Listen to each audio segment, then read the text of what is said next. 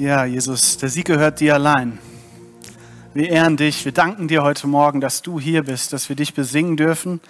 Danke für alles, was du uns getan hast. Danke für das Abendmahl, was wir gerade feiern durften, wo wir feiern dürfen, dass du dich für uns hingegeben hast, dass du den Sieg errungen hast. Herr, wir lieben dich, wir ehren dich. Danke, dass du hier bist. Amen. Nehmt gerne Platz.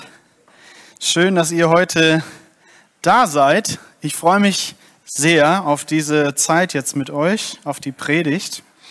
Und ähm, letzte Woche wurde ja unsere neue Predigtserie eröffnet. Der Michael hat die gestartet und das ist die Predigtserie Gemeinsam stärker. Und ähm, genauso wie letzte Woche kannst du auch diese Woche das Predigtskript in Englisch oder Portugiesisch über diesen QR-Code, der auf allen Stühlen drauf ist, kannst du, das, kannst du einfach den Code scannen und dann findest du das Predigtskript in deiner Sprache zum Mitlesen, kannst ein bisschen besser verstehen, um was es geht. Wir wollen ja gerne eine Kirche für alle sein und deswegen ist uns das sehr, sehr wichtig. Ja,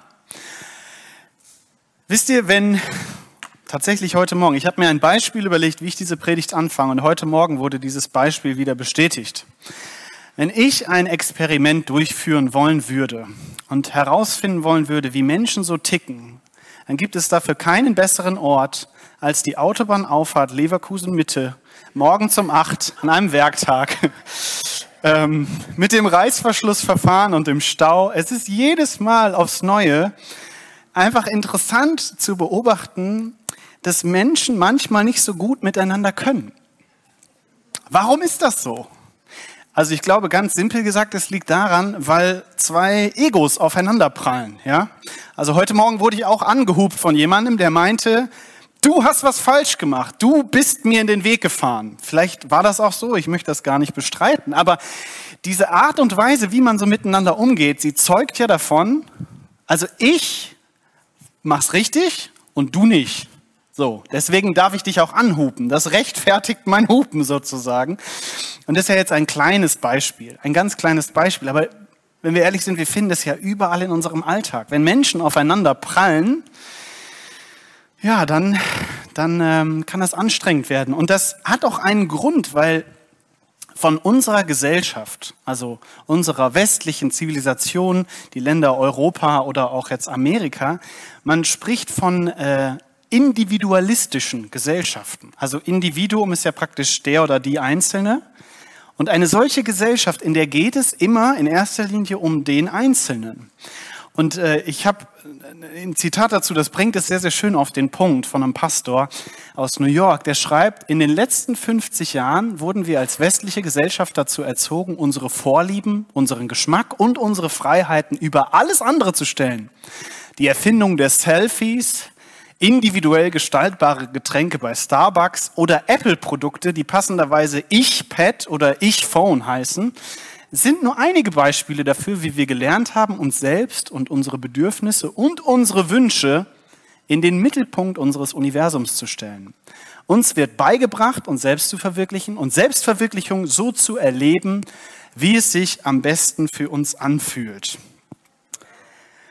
Also wir haben, wir haben Vorstellungen, wir haben Meinungen, wir haben Vorlieben und wir haben Vorstellungen davon, was ist gut und richtig und in Ordnung und so soll das sein und wir haben auch das Gegenteil, so soll es nicht sein, das ist falsch, so macht man das nicht. Und ähm, es ist so ein bisschen wie, als hätten wir jeder von uns so einen Rucksack auf. Ja? Jeder läuft mit so einem Rucksack durch die Gegend. Und in diesem Rucksack, ich zeige euch gleich, was da drin ist, in diesem Rucksack sind ähm, meine Vorstellungen drin. Ja, ich habe das hier mal in Form, ich lese ja gern, ich habe das einfach mal in Form von Büchern gemacht. Ja, das ist so meine Vorstellung über Gemeinde, meine Vorstellung über Kleingruppen.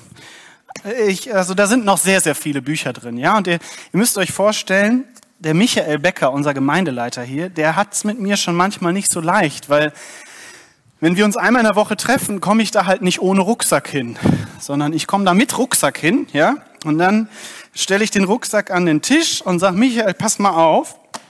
So muss das bei uns eigentlich mit den Kleingruppen sein. So müsste unser Gottesdienst aussehen. So muss unser Jüngerschaftsprinzip sein. So muss unser Welcome-Team. Und ich baue einen sehr hohen Turm. Und wisst ihr, was das Problem an dem Turm ist?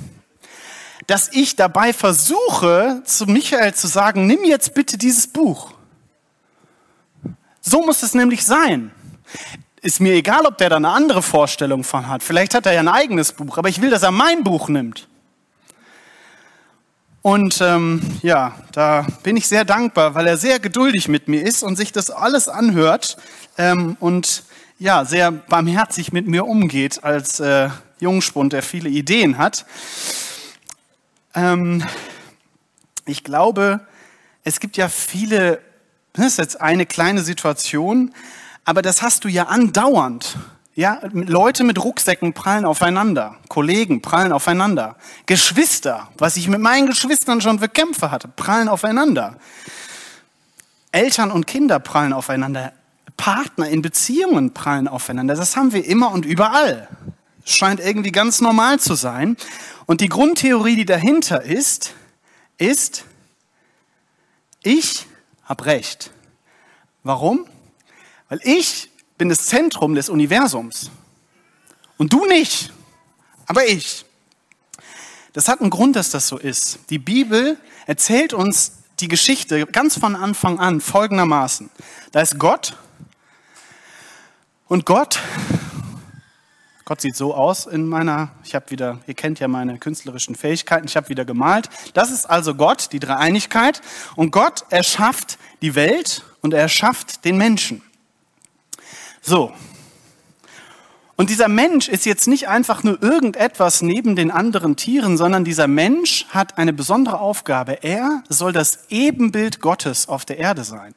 Deswegen habe ich ein kleines Dreieck in sein Herz reingemalt. Er trägt etwas Ähnliches wie Gott in sich. Er hat eine besondere Stellung auf dieser Welt bekommen. So, und jetzt passiert aber etwas, dass dieser Mensch sagt, nö, ich habe keinen Bock mehr, dieses Abbild von dir zu sein. Ich habe jetzt Bock darauf, mein eigenes Ding zu drehen. Und dadurch kommt so eine Trennung in die Beziehung von Gott und Mensch. Und was dann passiert, achtet mal genau darauf, was jetzt passiert, künstlerisch perfekt verarbeitet. Das Dreieck ist jetzt nicht mehr irgendwo, sondern ich bin das Dreieck. Ich bin Gott. Ich bin stark genug, ich kann entscheiden, ich stehe über allem. Und plötzlich verschwindet Gott und ich bin das Zentrum des Universums. Das wäre ja kein Problem, wenn es nicht noch sieben Milliarden andere von mir geben würde.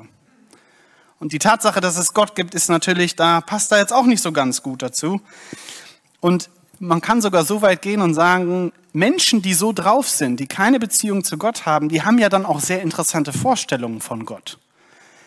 Ich habe ein gutes Zitat von einer Theologin gefunden, die sagte, man kann getrost davon ausgehen, dass man Gott nach seinem eigenen Ebenbild erschaffen hat, wenn sich herausstellt, dass Gott all die Menschen hasst, die man selbst hasst.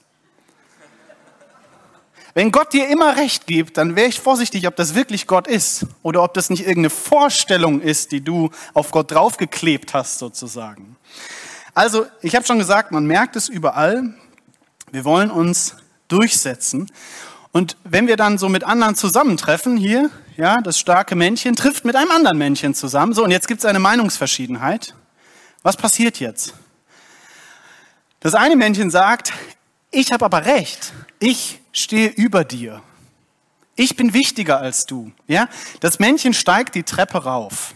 Was macht das andere Männchen natürlich? Ist ja nämlich genau dasselbe Prinzip.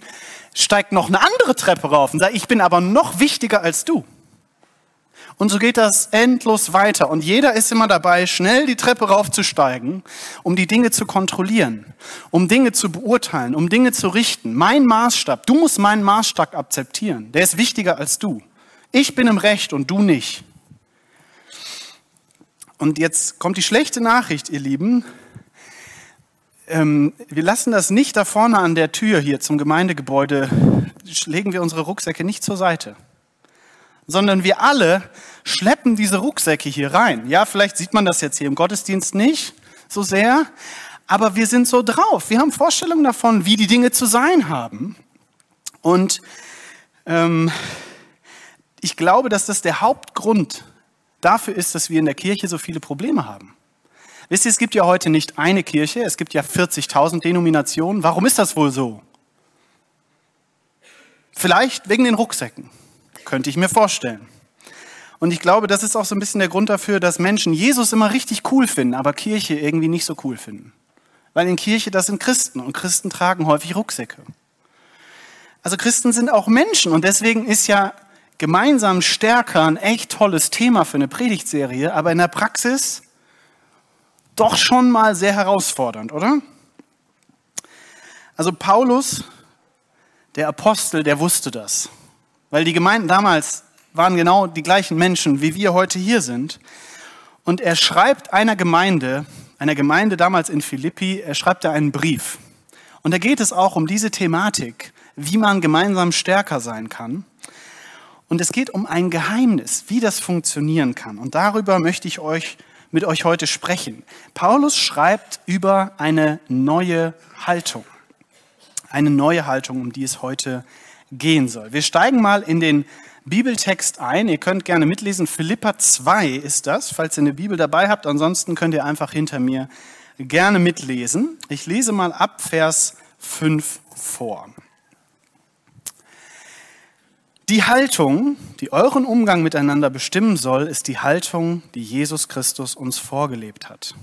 Er, der Gott in allem gleich war und auf einer Stufe mit ihm stand, er hielt nicht daran fest, ihm gleich zu sein. Im Gegenteil, er verzichtete auf alles und stellte sich auf dieselbe Stufe wie ein Diener.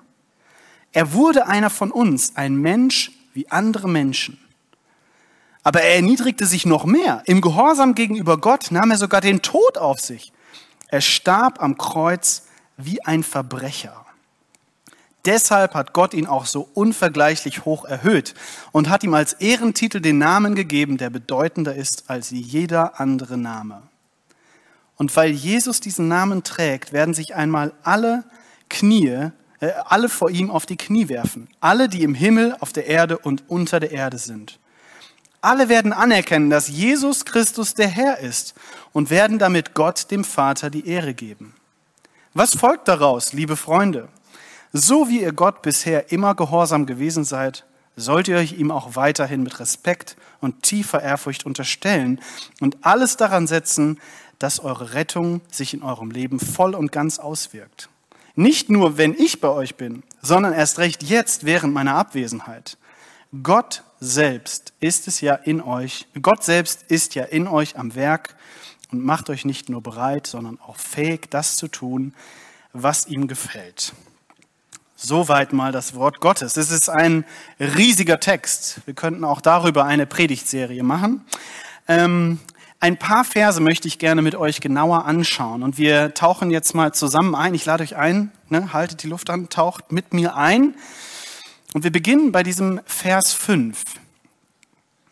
Paulus leitet diesen ganzen Text ein mit diesen Worten. Die Haltung, die euren Umgang miteinander bestimmen soll, ist die Haltung, die Jesus Christus uns vorgelebt hat.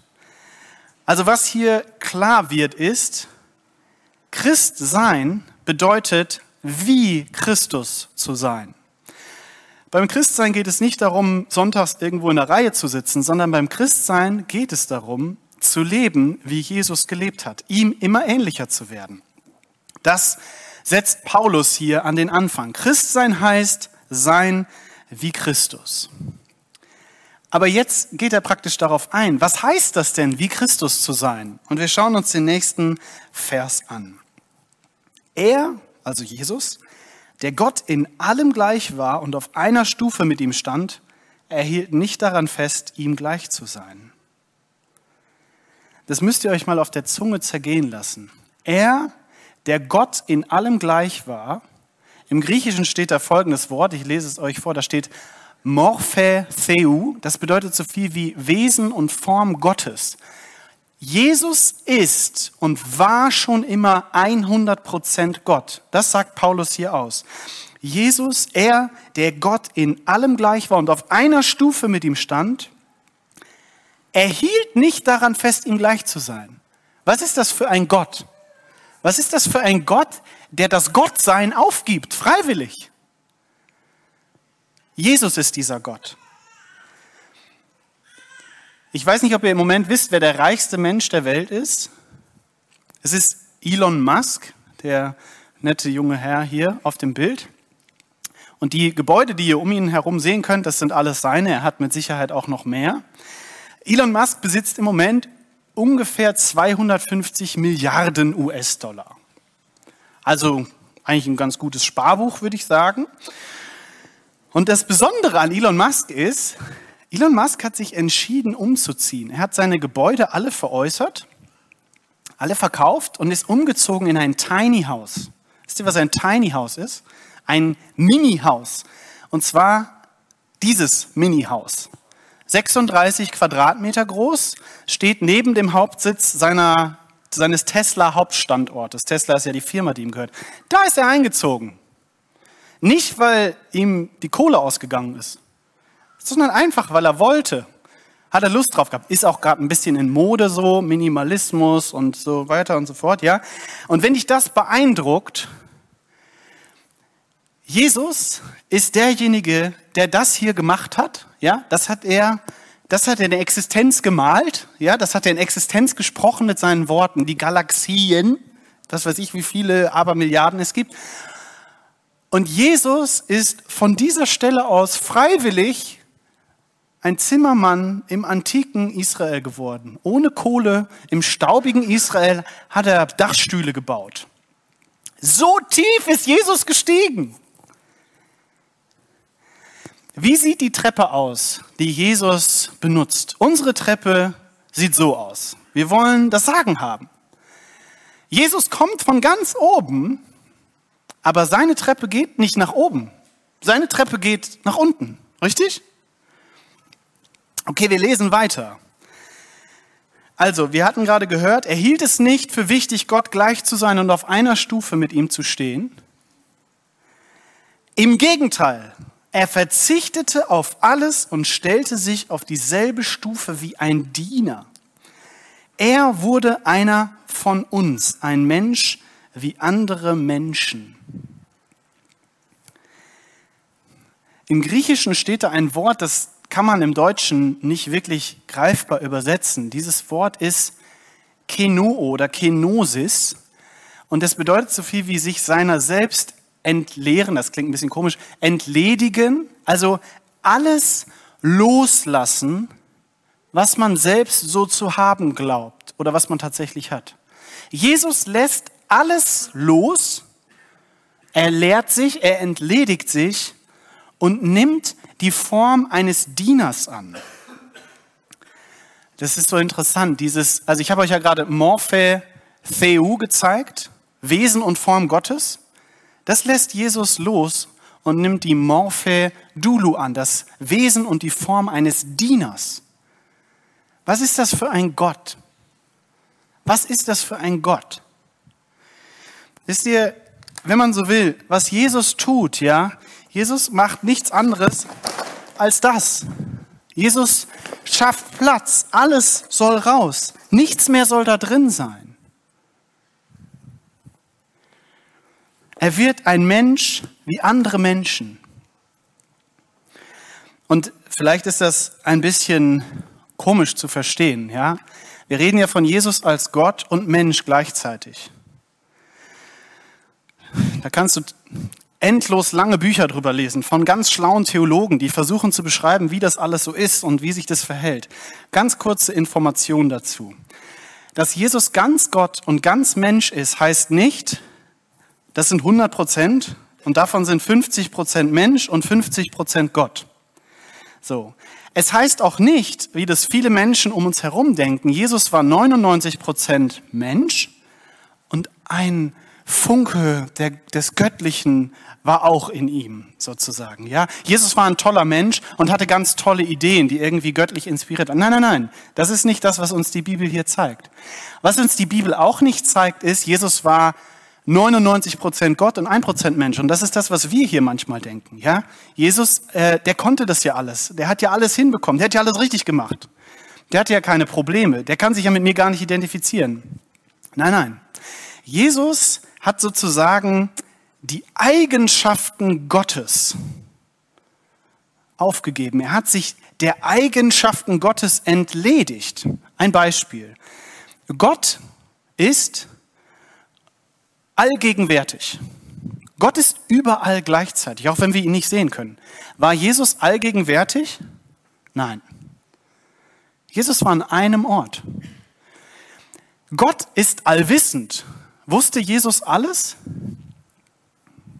Tricky Frage. Nein, er wusste nicht alles. Er sagt auch einmal, das weiß ich nicht, das weiß nur der Vater. War Jesus allmächtig? Nein. Jesus konnte manchmal Menschen nicht heilen. Konnte nicht alles tun. Jesus wurde hungrig, Jesus war erschöpft, Jesus wurde müde, Jesus war traurig, Jesus war einsam. Jesus war ein Mensch wie du und ich. Das ist ganz wichtig, dass uns das bewusst wird. Jesus hat alles losgelassen und wurde ganz Mensch. Er ist nicht einfach nur eingetreten in diese Welt, er ist auf unsere Ebene heruntergestiegen. Und jetzt lesen wir noch weiter. Denn jetzt heißt es, er erniedrigte sich noch mehr. Das heißt, dass er nur Mensch wurde, damit nicht genug. Nein, er lebte ein völlig selbstloses Leben. Wenn du die Evangelien durchliest, merkst du das die ganze Zeit. Der lebt eigentlich nur für andere. Und er macht das nicht, weil er musste, sondern weil er wollte. Wir lesen davon, dass er im Gehorsam gegenüber Gott sogar den Tod auf sich nimmt. Und zwar nicht irgendeinen Tod, an dem er selbst schuld war, sondern er starb am Kreuz wie ein Verbrecher. Er wurde gemartert, er wurde gefoltert, er hatte unfassbare Schmerzen. Aber all das nicht, weil er selber dran schuld war, Das heißt, Jesus steigt diese Treppe so weit runter, wie kein Mensch sie runtersteigen kann. Das ist das Ende der Treppe. Jesus ist nach ganz unten gestiegen. Der Gott, der die Galaxien erschaffen hat, landet als toter Mensch in einem Grab. So. Und jetzt lesen wir noch mal kurz den ersten Satz, den ich euch heute vorgelesen habe. Die Haltung, die euren Umgang miteinander bestimmen soll, ist die Haltung, die Jesus Christus uns vorgelebt hat. Wie in aller Welt soll das bitte funktionieren? Sollen wir uns jetzt alle an ein Kreuz hängen? Sollen wir jetzt alle einen unschuldigen Tod sterben? Oder was meint Paulus hier? Wisst ihr, diese Idee ist gar nicht von Paulus. Die ist von Jesus selbst. Jesus spricht auch schon mal ähnliche Themen an. Er lässt schon mal ähnliche Töne fallen. Und zwar sagt er im Johannesevangelium Kapitel 13, ich gebe euch ein neues Gebot, liebt einander. Ihr sollt einander lieben, wie ich euch geliebt habe. Dieser letzte Satz ist der Schlüssel, um das alles zu verstehen wie ich euch geliebt habe. Weißt du, das ist ja eine schöne Geschichte, die da im Philipperbrief steht. Und das ist ja auch sehr vorbildlich und sehr krass, was Jesus da gemacht hat. Ja, sehr tugendhaft. Aber weißt du, es geht um dich in dieser Geschichte. Er hat das für dich und mich getan. Nicht für irgendwen. Nicht für die Besten der Besten. Nein. Für uns beide. Für uns hier hat er das getan. Und wenn du das an dich heranlässt, wenn du das in deine Gedanken, in dein Herz fallen lässt, dass Jesus diesen Weg, diese Treppe für dich gegangen ist, dann kann das alles verändern. Weißt du, was Gott nicht wollte, war eine Welt mit dir und mir als verlorene Menschen, gefangen in Sünde, gefangen in Schuld, gefangen von uns selbst. Er konnte nicht mit ansehen, wie wir beide, wie wir alle hier zerfressen werden von unseren Problemen. Er wollte nicht, dass wir in Ewigkeit von ihm getrennt sind. Und wir haben uns gerade angeguckt, was er bereit war zu tun, um das zu verändern. Er war bereit, diese Treppe herunterzusteigen. Er hätte das nicht tun müssen, ist uns das klar. Das stand nicht im Drehbuch. Das hat er freiwillig getan, weil er dich so sehr liebt. Und jetzt spricht er dir heute Morgen zu, nimm dieselbe Haltung ein. Nimm dieselbe Haltung ein. Leer deinen Rucksack aus. Steig die Treppe runter. Mit mir. Und zu Recht denkst du dir gerade, Felix, nette Idee, aber völlig unmöglich. Ja, das stimmt. Ist wirklich unmöglich. Aber nicht für Menschen, die diese Liebe von Jesus erfahren. Das ist etwas völlig Übernatürliches. Und ich möchte mit euch anschauen, wie das Realität werden kann. Wie wir diese neue Haltung anfangen können zu leben. Und dafür gibt es ein wichtiges Fundament, nämlich genau das, dass wir das begreifen. Jesus hat das für dich und mich getan. Wenn du das spürst, wenn du das mal an dich heranlässt, das, das ist unglaublich. Das kann dich so ausfüllen. Und der zweite Punkt ist, das, was Jesus getan hat, ermöglicht, dass wir alle hier eine Beziehung zu Gott. Ich habe euch vorher das Dreieck gezeigt und den Menschen und diese Trennung. Das, was Jesus getan hat, hebt diese Trennung auf und wir können in diese ursprüngliche Beziehung wieder eintreten. Wir können mit dem Vater Gott versöhnt werden. Wir können angenommen und ja, wir können uns, wir sind angenommen und uns ist vergeben worden und wir können als Töchter und als Söhne Gottes leben.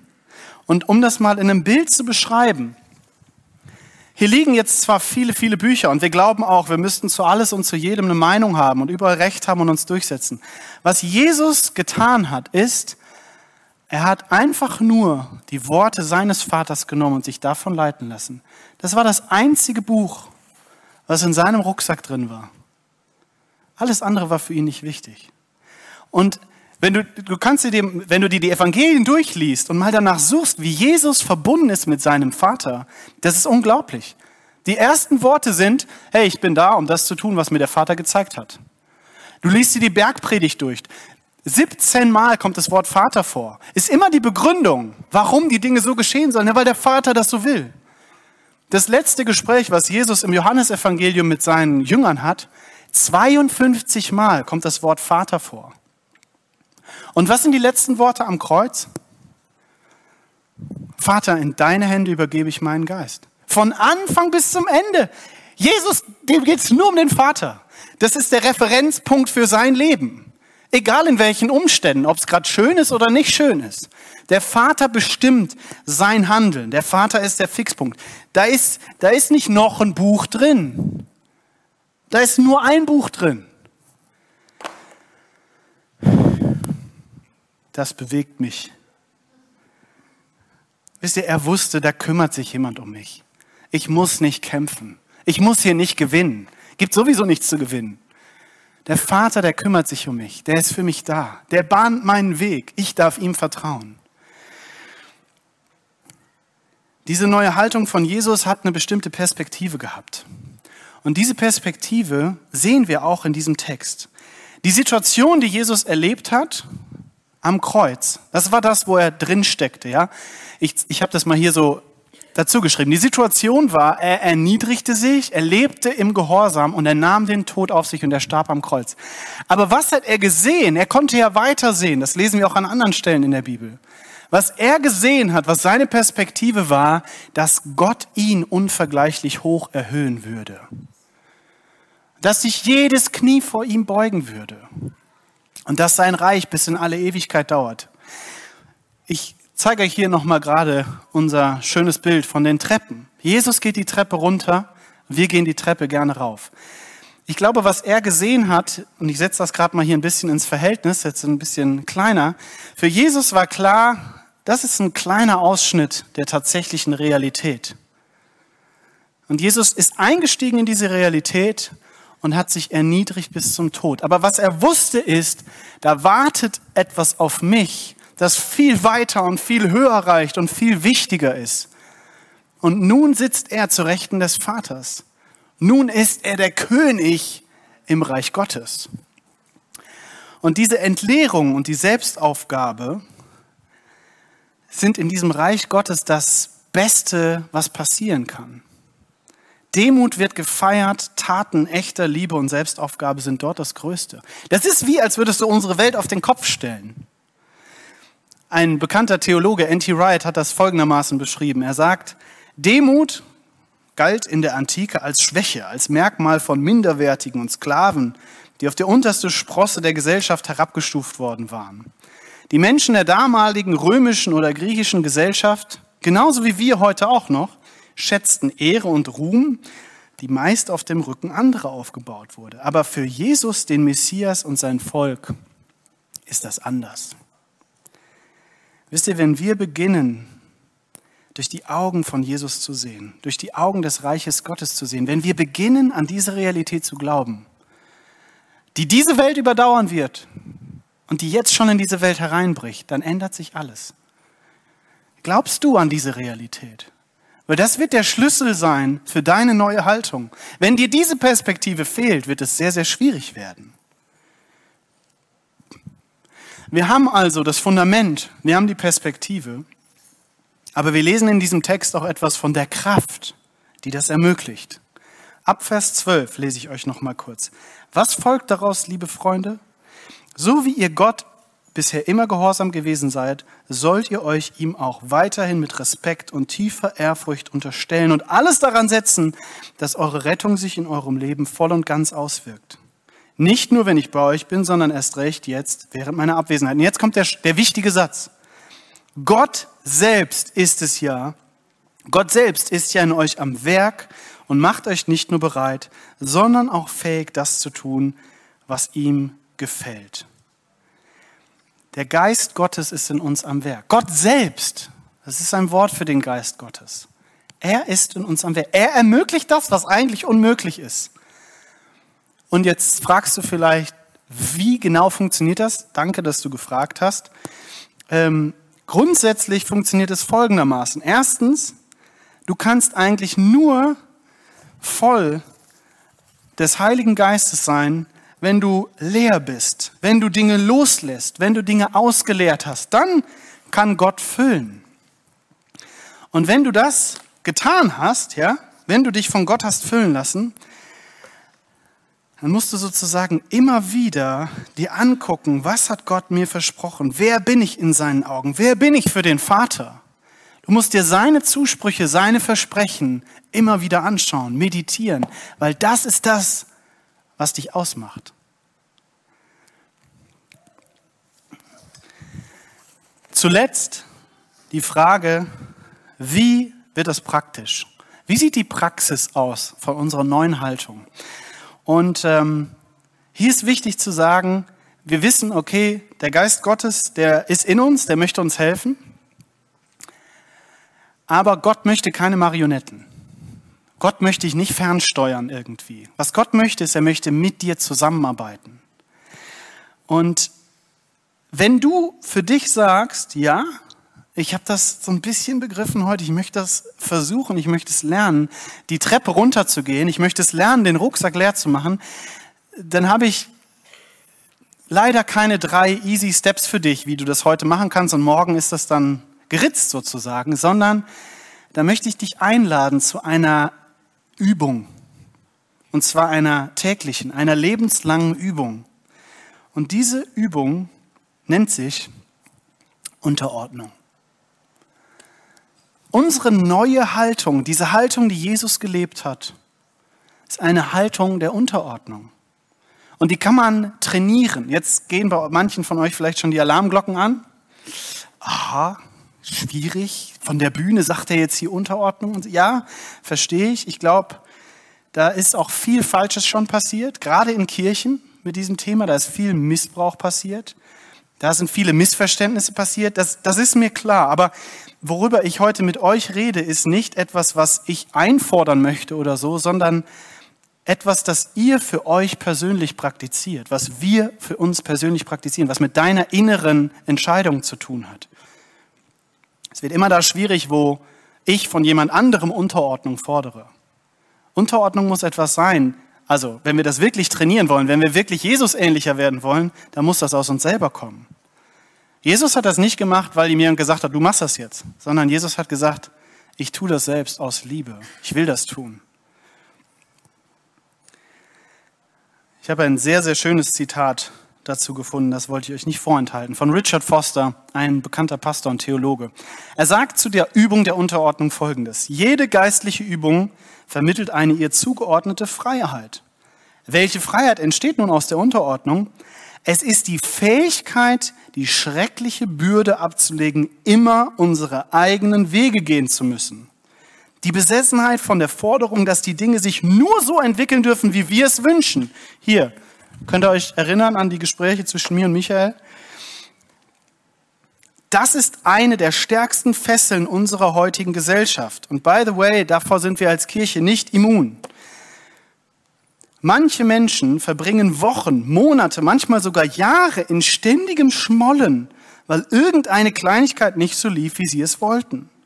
Die Übung der Unterordnung befreit uns dazu, die Sache fallen zu lassen, sie zu vergessen. Offen gesagt, die meisten Dinge im Leben sind bei weitem nicht so wichtig, wie wir glauben. Unser Leben ist auch nicht gleich bedroht, wenn dies oder das nicht geschieht. Unterordnung wird greifbar durch echte Vergebung, durch echtes Zuhören, durch echte Wertschätzung, durch tatsächlich bedingungslose Liebe, durch Loyalität und Partizipation. Bitte, wenn ihr das Wort Unterordnung hört, versteht nicht einfach nur ein Machtgefüge, das meine ich überhaupt nicht.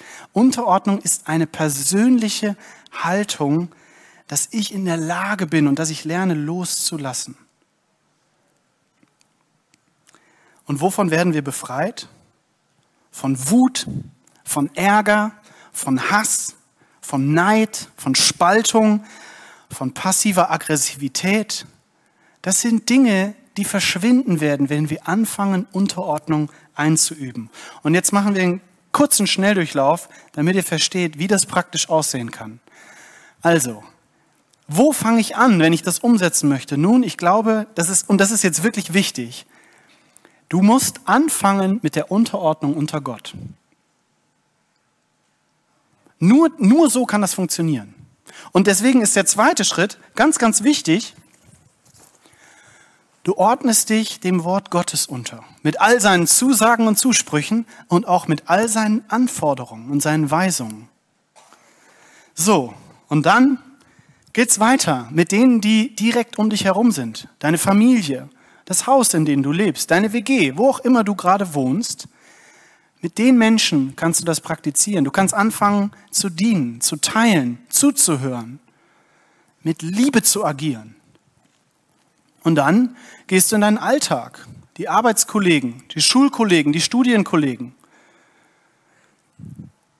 Da gibt es, also und, und keine, versteht, ihr müsst den ganzen Alltag wie so ein, ist wie so ein Fitnessstudio und überall gibt es kleine und große Übungen, und die könnt ihr machen. Alle Situationen, die ihr durchlebt, da könnt ihr aktiv werden. Und ein Gedanke, der mir da auch wichtig ist, ist, das sieht aus den Augen unserer Welt, wenn man sich unterordnet, sieht es aus, als würdest du verlieren. Als würdest du, als, als solltest du dich schämen, weil du hast ja verloren, du hast ja aufgegeben, du kämpfst ja gar nicht für dein Recht. Also das mag von außen genauso aussehen. Aber was du eigentlich tust, ist, du orientierst dich an einer anderen Realität, am Reich Gottes, was diese Welt übersteigt. Und du machst es sichtbar durch die Art und Weise, wie du handelst. So, und jetzt ist ein weiterer wichtiger Punkt Unterordnung in der Kirche. Also die Frage, die wir uns stellen könnten, wenn ich hier reinkomme, in den Beziehungen, in denen ich hier lebe, ich laufe ja mit meinem Rucksack rum. Was ist da alles drin? Welche Ansprüche stelle ich? Welche Kritik äußere ich hier?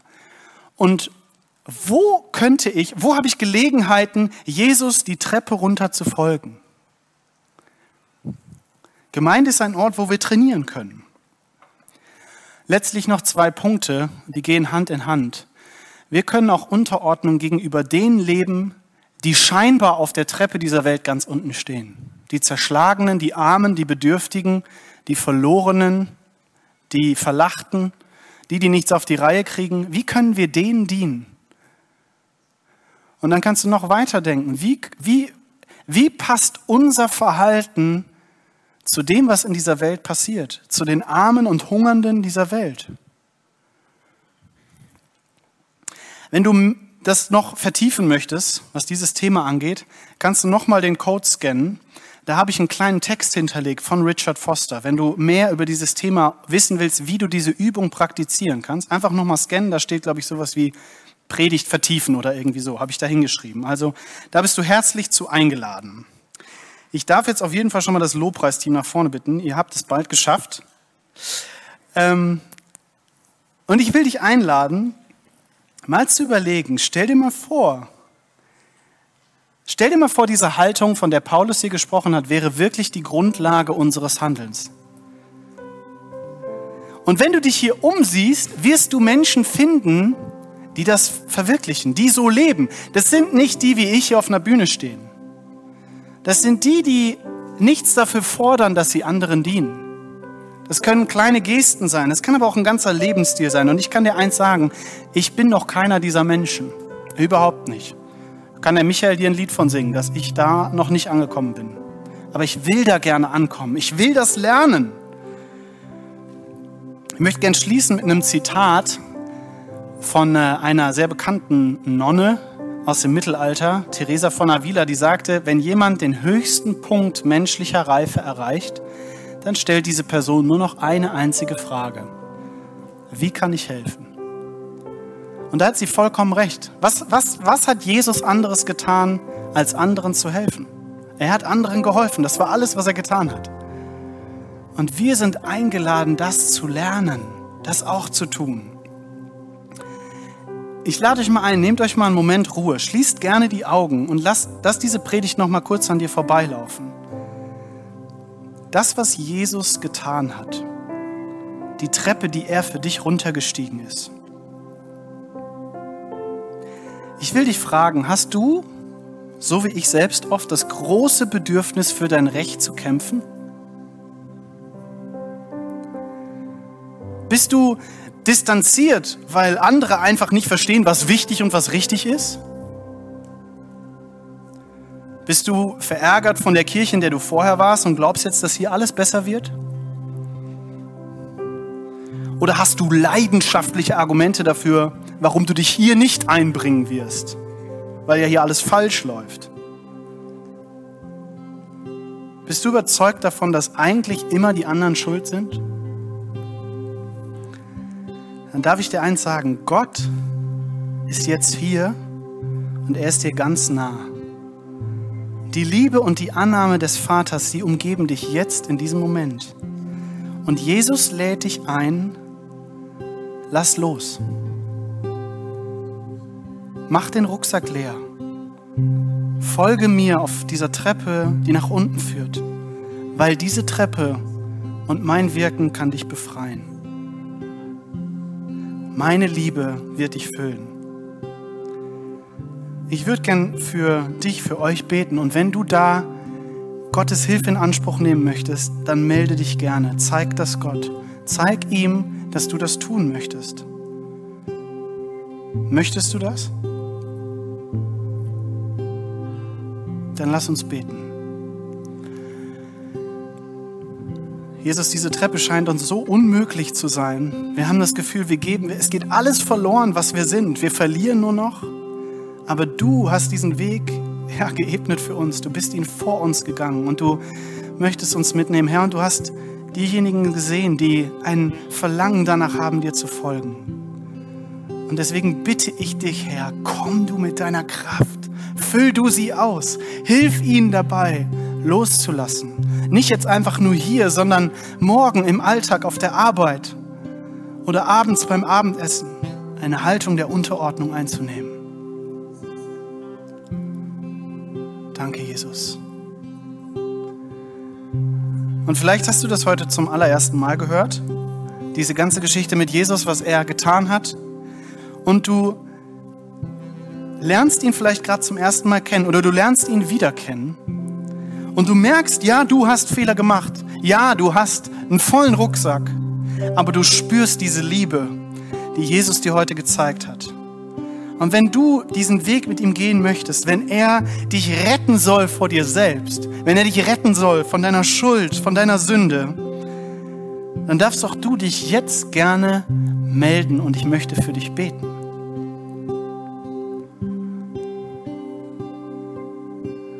Herr, ich danke dir, Danke, dass du Menschen berührst, dass du Menschen anrührst, dass Menschen beschließen, sie wollen mit dir gehen, vielleicht auch ganz zum ersten Mal oder wollen das erneuern. Herr, ich bitte dich, komm du mit deiner Kraft. Komm du mit deiner Liebe, Herr. Und ermögliche du, was uns nicht möglich ist. In Jesu Namen. Amen. Ich lade euch ein, aufzustehen. Wir wollen jetzt noch mal eine Zeit des Lobpreises und der Anbetung gehen und denk ruhig in dieser Zeit auch noch mal darüber nach, was Jesus bereit war für dich zu tun. Was Jesus bereit war für dich loszulassen. Und jubel ihm zu dafür. Danke ihm dafür. Reagier darauf, wie du reagieren möchtest. Amen.